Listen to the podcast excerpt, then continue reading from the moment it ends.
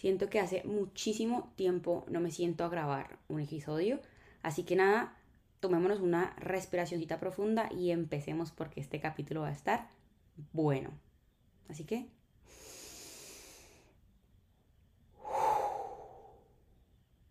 Yo no sé si a ustedes les sirvan mis respiracioncitas, a ustedes entiendan que cada vez que empiezo un podcast empiezo como respirando profundo para calmarme, porque cada capítulo aunque no parezca, cada capítulo es muy real, es muy mío, viene cargado de sentimientos y la mayoría de capítulos vienen cargados con verdades que me cuesta un poco admitir en voz alta y este podcast ha sido un poco mi terapia.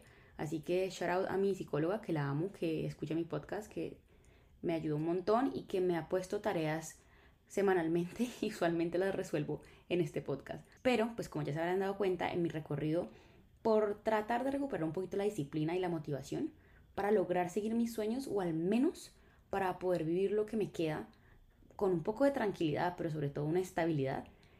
Y también leyendo mucho sobre el tema, me he encontrado o sobre todo me he chocado frente a un muro, un muro que me acecha a mí y creo yo que no puedo ser la única, así que voy a decir que acecha a muchos de los seguimos de las personas que seguimos la vida a través de las pasiones, a través de los sentimientos intensos y que además, además de eso, de que somos intensamente emocionales, pues hemos decidido que estamos hechos para grandes cosas.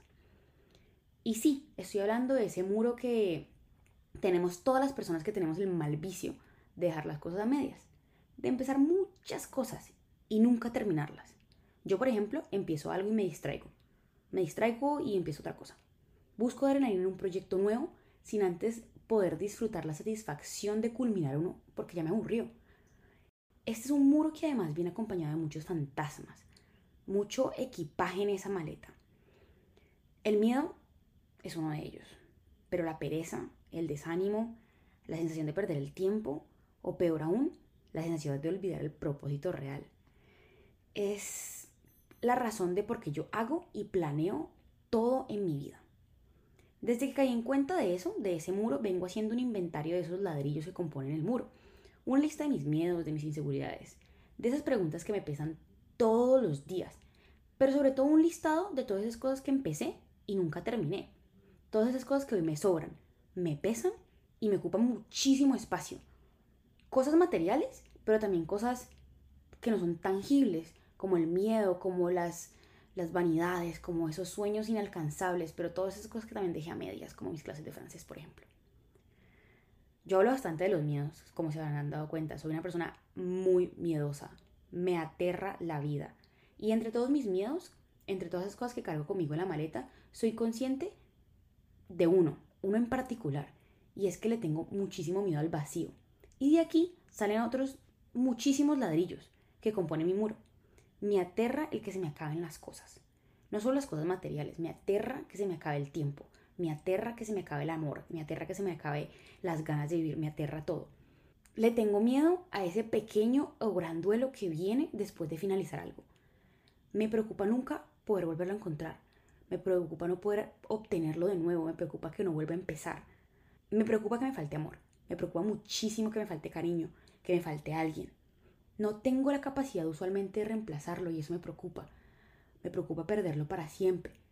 Y me preocupa porque sé que para siempre es un tiempo larguísimo. Este tema de tenerle miedo al vacío es un tema relacionado 100% a la cultura de la escasez con la que vivimos y nos criaron a nosotros en América Latina. Y realmente no solo en América Latina, la verdad, porque haciendo la investigación necesaria pues para el concepto de este capítulo, me di cuenta que aunque en Colombia somos los reyes de la escasez, pese a que vivimos en un territorio de abundancia, es un problema del mundo. Por más primermundista que sean Estados Unidos y Europa, ellos también tienen sus propias consecuencias de la cultura de la escasez, o al menos de este pensamiento. Usted y yo, donde quiera que usted me escuche, yo desde acá de la tierrita colombiana vivimos en un mundo medido por una idea idealizada, valga la redundancia, y casi que utópica del éxito, en el cual es posible llenar absolutamente todas las expectativas, no solamente nuestras, sino también las de los demás. En este mundo ideal es posible tachar todos los quehaceres de esa lista, pero lo más importante no es tacharlos, sino que en este mundo ideal no aparecen tareas nuevas. Voy a hablar en primera persona para poder explicar este concepto que les acabo de decir aunque yo sé que muchas personas que me escuchan se van a identificar con él. Pero por cuestión de no caer en la generalización y curarme en salud, voy a hablar desde mi ser y desde mis problemas. yo tengo una sensación constante de que me falta algo. Todo el tiempo siento que algo me falta. Cuando me voy de viaje, siento que se me está quedando algo. Cuando salgo de la casa, siento que se me está quedando algo. Cuando me voy de un lugar, siento que se me está quedando algo. Incluso aquí, siento que tengo algo pendiente por hacer. Y de ahí nace la famosa pregunta. Bueno, si antes lo tenía, si antes tenía tal y tal cosa, ¿por qué no era feliz? ¿Qué me hace falta para lograrlo? Porque antes esa pregunta, porque antes esa sensación de que me faltaba algo no estaba, pero en este momento que soy consciente sí. Según mi psicóloga, como les dije, llorado para ella porque me ayuda un montón. Y hablando de esto, por favor, vayan a terapia, de verdad, la terapia ayuda muchísimo. Escúcheme bien, según ella esto es súper sencillo. Porque ella lo resume en que el tener o lograr algo no garantiza la felicidad ni la realización personal, María del Mar. Es por eso que todas esas cosas que tienes en este momento, la ropa, los zapatos, las cremas, los títulos, los libros, los perfumes y demás artículos con los que te llenaste en algún momento de la vida, pues ahora te están haciendo estorbo. Por eso te generan más vacío, porque son recuerdos físicos de que sí, algo sí te hace falta, pero realmente no es algo material, es algo que va más allá. Y es precisamente gracias a esto que acabo de mencionar que últimamente encuentro un placer enorme en terminarme las cosas en poder botar el tarro vacío a la basura, de empezar uno nuevo, de liberar espacio, de sacar cosas, de depurar cajones y dejar al lado todo lo que ya se terminó, para ver cómo mis días de constancia y dedicación dan fruto a algo que realmente vale la pena. Esto lo estoy diciendo como un ejemplo a las cosas que he decidido hacer en torno a mi abundancia de cosas materiales, pero también lo estoy haciendo con todas mis listas, con todos mis pendientes, con todas las cosas que no he terminado. Es un placer maravilloso, es un placer realmente sagrado. Ese momento de por fin terminé y tengo el placer y la satisfacción de la tarea hecha, pero sobre todo tengo la adrenalina de empezar algo nuevo sabiendo que no he dejado nada atrás. En mi proceso de investigación y conceptualización leí una afirmación que le dio el cuerpo a este capítulo y logró darle pies y cabeza a mi modo de abordar el tema. Brené Brown, diosa y señora reina maravillosa, investigadora de la vulnerabilidad, compartió en uno de sus libros algo que estoy segura que todos sabemos desde segundo de primaria, y es que lo contrario a la escasez es la abundancia, la suficiencia. Es dejar a un lado ese síndrome del impostor que llevamos algunos de nosotros, y sabernos merecedores, pero sobre todo suficientes. Es entender que no necesitamos ser más de lo que ya somos, que vinimos a este mundo completos y lo único que necesitamos es redescubrirnos en cada experiencia nueva, y que no, no necesitamos nada más, que son necesidades creadas, que realmente esa camiseta no nos va a hacer felices. Con esto en la cabeza, mentalizado, estudiado, pero sobre todo interiorizado, tuve y tengo la valentía de volver a este muro del que les hablé al principio. Volver para enfrentarme a eso que tanto me cuesta. Volver para saber de qué está compuesto y cómo hacerle frente a ello. Pero sobre todo para empezar a accionar. Voy a contarles de mis fantasmas y voy a contarles lo que me encontré en este muro. Voy a empezar por el exceso, solo porque ya medio les conté que tengo demasiada cosa y que ahora todo me estorba.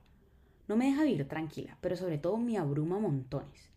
Y esto lo voy a ligar con la necesidad que tenemos los seres humanos de llenar vacíos. Y quién sabe yo qué vacíos he estado llenando los últimos años de mi vida porque no me cabe nada en ninguna parte. Oigan, o sea, este cuarto, esta casa la tengo llena de cosas. La verdad, la verdad es que yo más o menos me he ido dando cuenta de cuáles son. Pero pues a esta persona le gusta hacerse la pendeja y crear dramas totalmente innecesarios. Lo sé ahora, hoy con 25 años, pero realmente hace mucho tiempo no lo sabía. La verdad es que me la paso buscando en otros lares y en otras cosas eso que yo sé que debería estar buscando por dentro. Y ahora hablando de cosas que no son materiales, porque pues tampoco tengo la billetera de Kim Kardashian para andarme llenando los vacíos emocionales en el centro comercial y llenando mis penas morales y existenciales con compras compulsivas, yo sé que es ideal tener una gran motivación y querer trabajar 100% en pro de lo que uno se sueña, o por lo que quiere ser. Porque soy intensa con ciertas cosas y a veces se me olvida dejar un espacio aparte para balancear mi vida, mis relaciones personales y esa relación conmigo misma. Es un círculo vicioso. Ahí me saturo, siento que no sirvo para nada y que realmente no vale la pena todo el esfuerzo que estoy haciendo. Como consecuencia, dejo todo tirado y empezamos desde cero. Yo les dije, es un círculo vicioso. Del exceso pasamos a la falta de motivación. Ya ven que todo está conectadísimo, yo les dije. La motivación es el motor que mueve al mundo. Es la herramienta primordial para uno ser capaz de lograr los sueños y las metas. Cuando se tiene una motivación ardiente, todo, absolutamente todo es posible. uno no ve problemas, uno ve soluciones. El problema con esto es que la motivación no llega para quedarse. Es más bien como una fogata. Se prende con esfuerzo, pero si no se alimenta, el asado pues nunca va a estar. Repitan después de mí. El hecho de que me falte motivación en un momento del día, un día entero, uno, dos o varios, no quiere decir que vamos a dejar tirado el proyecto. No vamos, a dejar tirado el proyecto. Ok, ¿entendimos? Perfecto. Solo necesitamos volver a prender la llama cuando todavía hay tiempo, cuando todavía está calientita, cuando todavía podemos volver a encontrar ese propósito. ¿Cómo? Leyendo un libro, escuchando una charla, haciendo una búsqueda intensiva de Google. No sé, es que realmente no vale la pena arriesgarse a perder toda la motivación. Aunque dicen por ahí que donde hubo fuego cenizas quedan. Y yo conozco una ave bien famosa que resucita de las cenizas. Cuando realmente algo nos apasiona, siempre hay un poquito de motivación ahí, ahí, escondidita, aun cuando parece extinta. Voy a terminar con este, no porque sea el último, ¿saben? Sino porque siento que es el mayor de todos y es la razón de este podcast. Me falta mencionar casi todos, pero el maestro, el mayor componente de mi muro, de mis problemas y de mi vida de la verdad, señoras y señores, con ustedes, el miedo. Si hay algo que tengo seguro es que toda mi vida lo he hecho con miedo. Lo he hecho con miedo y por miedo. Una de las dos, a veces las dos juntas. La verdad es que ya lo saben, lo he mencionado en la mayoría de mis capítulos, por no decir en todos. Siempre sale a relucir de una forma u otra. No logro dejarlo en la casa cuando salgo. Lo cargo conmigo a todas partes. Y aunque a veces le tapo la boca con cinta, otras veces logra endulzarme el oído. Es uno de mis peores fantasmas. Me hace crear obstáculos donde no los hay. Me hace ver dificultades en todas partes y logra de vez en cuando que yo deje todo tirado. Le tengo miedo al fracaso. Le tengo mucho miedo al fracaso. Por eso prefiero ni siquiera intentarlo.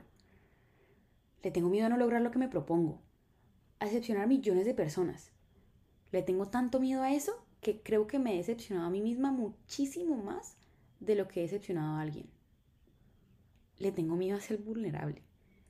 Le tengo muchísimo miedo al rechazo, a no ser suficiente. Y últimamente me he dado cuenta que le tengo miedo a no tener el talento suficiente. Es un tema de la vida laboral, pero le tengo miedo a eso. Le tengo miedo a la soledad. Le tengo mucho miedo a muchísimas cosas. Tantas que tengo que parar aquí porque se me va a hacer infinito el capítulo. Tengo muchísimo miedo. Pero como supuestamente soy un adulto responsable, tuve que aprender a vivir no solo con ello, sino también a hacerle frente de la mejor manera posible. Tratando con todas las fuerzas de mi corazón no tener un ataque de pánico o un paro cardíaco. ¿Y saben qué? De vez en cuando lo logro. Yo miro por un lado y niego la existencia del fantasma que vive conmigo. Y esas veces, esas veces son maravillosas. Así que, haciéndole frente al miedo, un día decidí seguir adelante sin mirar atrás. Dejar de arrastrar conmigo el pasado en forma de recuerdos, preguntas, anhelos y procesos empezados. Me contesté a mí misma las 10.000 preguntas que rondaban mi cabeza, entendiendo de una vez por todas que el silencio es una forma de respuesta en algunos casos afronté mis miedos y mandé ese mensaje que tenía archivado en mis notas. De algunos obtuve respuestas. No todas satisfactorias, la verdad, pero respuestas al fin y al cabo. Hice las paces con el hecho de que no necesito una conversación para cerrar ese ciclo. Que las faltas de respeto y de empatía fueran el cierre. Que la irresponsabilidad afectiva lo fue. Que las noches llorando lo fueron. Que la falta de interés lo fue. Ahora que lo estoy diciendo y cuando me senté a escribirlo realmente sonó tan fácil un día simplemente pasó. Un día decidí. eso no fue así. La verdad es que me costó y me está costando muchísimo. Y ha sido un constante baile de dos pasos para adelante y tres o cuatro para atrás. Pero lo necesitaba. Lo necesito con desesperación. Me terminé por fin ese perfume que me traía tan buenos recuerdos. Un perfume que no usaba por el miedo a no ser capaz de recordar sin el estímulo olfativo. Y adivinen qué, si puedo. Borró la conversación y eso sí que me dolió en el alma, porque para serles bien sincera, regresaba a ella muchísimas veces. Saqué del closet el saco y lo devolví. Después de muchos años pude aceptar que no era mío. Volví a guardar mi caja de fósforos, y esta vez bien guardada, con la esperanza de no volverla a sacar, al menos por un tiempo, al menos mientras puedo sanar las heridas. Me dediqué a atacar la lista de pendientes, uno por uno, sin muchísimo afán, pero con muchísima constancia. Aún no termino. Es una lista larga, la verdad. Es el resultado de muchísimos años de incertidumbre, pero puedo decir que he hecho un buen trabajo, sobre todo un trabajo arduo y lleno de pequeñas victorias. no saben la satisfacción que me trae tachar un pendiente. Haciendo esto, entendí la necesidad que tiene doña Adriana de llevar una agenda de papel, de una página por día. Esa necesidad que ella tiene de hacer listas ha sido bellamente heredada por este ser aquí presente. La necesidad que tiene de tachar una actividad para seguir con la otra. La necesidad de dejar. En mi caso particular, todo eso que me causa dolor, molestia, desespero y angustia. Todo eso que me pesa. Todo eso que está por encima de mi felicidad y mi tranquilidad. Dicen por ahí, y no sé si esto sea cierto o si es un acto científico o una creencia popular, y ahora que lo pienso debí haberlo investigado mucho antes de sentarme a grabar, pero bueno, dicen que soltar y dejar ir son actos de amor propio, que lograr desprenderse de situaciones, personas, objetos y hasta de creencias que nos hacen más mal que bien, que perjudican o que simplemente ya no son necesarias en la vida, son actos de amor propio. La verdad es que para mí ese concepto suena extremadamente radical. Creo fielmente que no debe ser necesariamente un adiós, un sacrificio. Creo que puede ser menos traumático, ¿saben? Se puede pensar esto como un agradecimiento, un nuevo comienzo, pero sobre todo la determinación de seguir por otro camino que traerá más beneficios a la vida, ya sean inmediatos o a largo plazo. Oigan, si de algo sirve mi poco conocimiento, poco o casi nada, a mí me sirve un montón recordar que todo eso a lo que me aferro, todas esas cosas de las que dependo emocionalmente, reflejan un aspecto de mi vida el cual debo trabajar. Y obvio, un aspecto de mi vida que debe estar en ese to-do list. De nada me van a servir todas esas cosas a las que me sigo aferrando. El día de mañana solo tengo la seguridad de mí misma, y eso. Por lo que necesito un nivel de confianza enorme para saber que no importa lo que se me venga encima, me tengo a mí y voy a saber con certeza, o no, qué camino tomar. Yo soy juiciosa y me conozco bastante bien la teoría. Soy un ratoncito de biblioteca, le saco muchísimo gusto y provecho a estudiar. Mi problema está en la práctica. Yo estoy aquí, sentada en mi casa, muy cómoda, hablando de esto y muchos otros temas, como si no me causaran un temblequeo en las piernas, como si no hubiese llorado lágrimas, como si no hubiese llorado tres días después de que regalé ese saco, y si no me hubiera tratado de volver por él. Pero nada de eso te hace falta, María del Mar. Nada de eso te hace falta. No vas a llenarte de cosas para llenar los vacíos, porque nada de lo que necesitas es material. Te necesitas a ti, tranquila, feliz, decidida. Y amo, amo que te diste cuenta a tiempo, justo a tiempo para empezar a sanar. Bye.